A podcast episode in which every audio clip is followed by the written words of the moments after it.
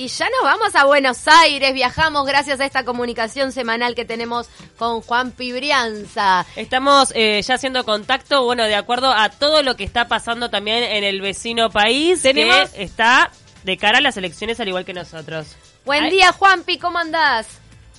Buen día, chicas, ¿cómo andan? Buen jueves por ahí. Estás viviendo lo mismo, estamos en espejo en este momento, ¿no? La previa de las elecciones nacionales, con ambiente bastante polarizado. Totalmente, estamos en un espejo real y bueno, a mí me toca vivirla de los dos lados, así que movilita la cosa. ¿Cuándo te venís a Pero acá votar? dice que la- eh, voy a ver si voy el sábado, creo, directamente, Muy para bien. votar el domingo. Está muy bien, te Eh, tendremos de m- visita. Sí, claro.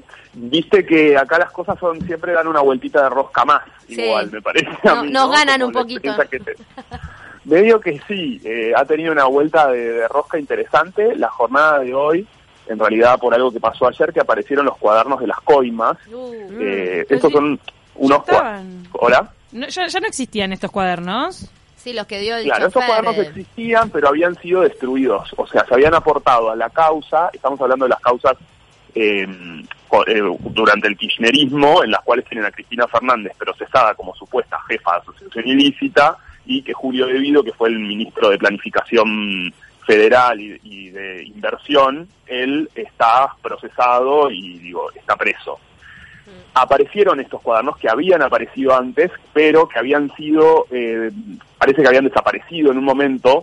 Oscar Centeno, que es el ex chofer que está vinculado a esto, es quien registró un montón de datos en estos cuadernos y en unos CDs, imágenes, videos también. Todo esto había sido destruido supuestamente por Oscar Centeno y había sido eh, quemado cuando se hizo el allanamiento en su casa el año pasado. Él después declaró que esto había sido quemado.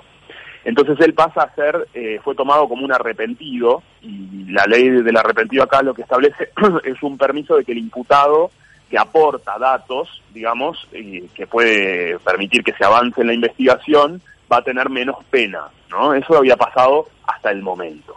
Pero en la jornada del día de ayer aparecen estos cuadernos de manera totalmente, eh, es una intriga, le aparece a un periodista de La Nación, que se llama Diego Cabot, lo llaman pautan un punto de encuentro, un lugar en el barrio de Núñez, en una esquina, se junta con él un señor, él dice ser que es un señor que no dijo nada, solamente fue, le entregó los cuadernos Mm. en una bolsa blanca y ellos, eh, digamos así, el diario La Nación, deciden entregarlo a la justicia.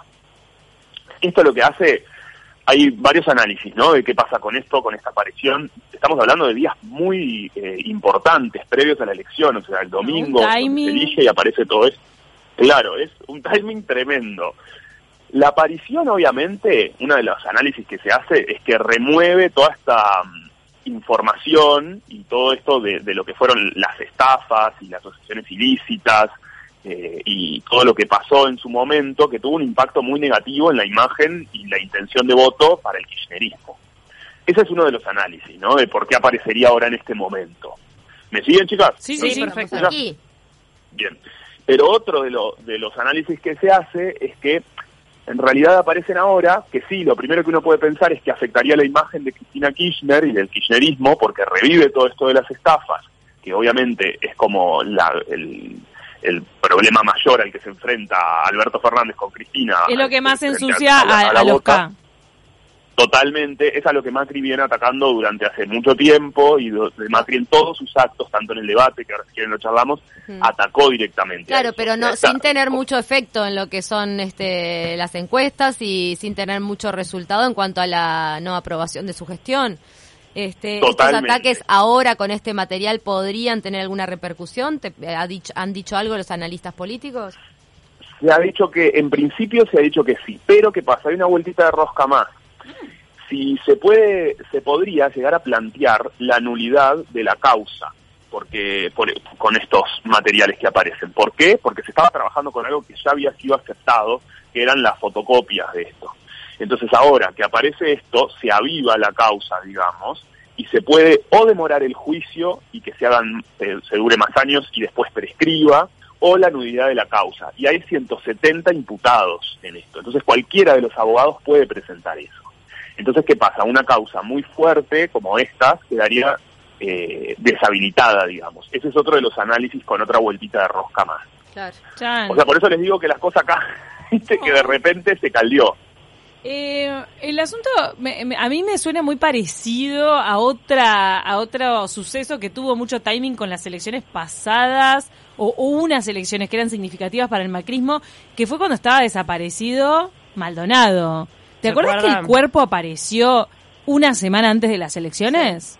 Fue raro eso. Sí, es verdad. Esas cosas, para mí, yo qué sé, creo reventar. Ahora, los misterios que hay en Argentina, porque Bueno, esto de los cuadernos, con esas teorías pensá- de la conspiración, viste que acá hasta también la identificación, el hallazgo de los últimos restos de desaparecidos, cuando hablábamos de Blair, Sí. este se dijo que también se había aprovechado esa circunstancia. pero fue un mes y medio antes. Que fue un mes y Sí, medio ma- Bueno, antes. o, o lo mes. que pasó con Moreira, que mucha gente dijo esto pasó justito antes de. Claro, o sea, el audio se dio a conocer, capaz No, que- pero eso es súper interna blanca, eso es lo más raro sí, de todo. pero bueno, dentro de lo que es la interna, porque es no que está la gente que pierde, la verdad que por el por el poder y esa ansia de, de ganar, pierden la perspectiva. Sí, totalmente. Perspectiva. Lo, lo del cuerpo de Santiago Maldonado, yo perdón, pero todavía no me lo explico, ¿eh?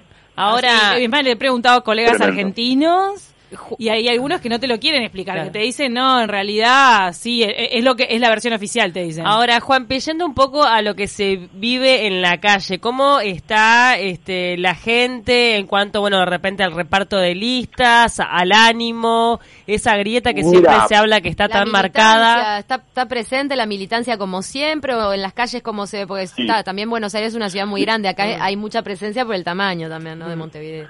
No, totalmente. La verdad es que sí, es cierto que yo también he atado más que nada por Cava, no he ido tipo provincia de Buenos Aires últimamente, pero en lo que es Cava está súper presente la militancia y está muy polarizada, como les decía la otra vez. Para contarles una, una situación que me pasó, por ejemplo, en el fin de semana, se dio un acto eh, a, a favor de Macri en el obelisco. ¿No? que estaban yendo todos todos los que por el sí se puede, que es el lema por el que siguen los de Juntos por el Cambio, Yo que me, me los, cru- me los crucé a todos también. Sabés que andaba caminando por la zona, me fui a Buenos Aires el fin de semana pasado y me crucé a todos los que participaron del acto de Macri.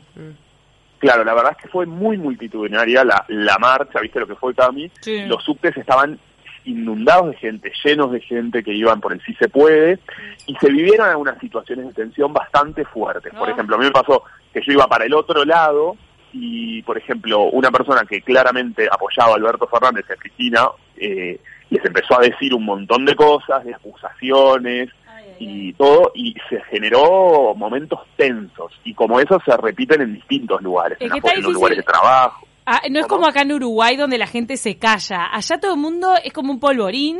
Entonces te cruzas con uno que es contrario a vos y le quieren decir algo. Eh, Sí, es que mira, te soy sincero, a mí me generó. Violencia por los dos por las dos partes, de hecho hasta se me llenaron los ojos de lágrimas porque veía gente que reclamaba, vos entendés cosas de los reclamos de las dos partes, de, de alguno que puede estar pasando hambre realmente Sí. con el gobierno actual y otro que se queje por eh, todo esto que veníamos hablando, de las asociaciones ilícitas y, y de las estafas.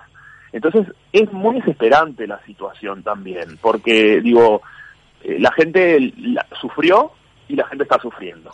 Entonces Claro. es desesperante eso, cuando uno ve qué salida hay a esto también. ¿no? Y me imagino Digo, que la- Argentina es un país... No, perdón.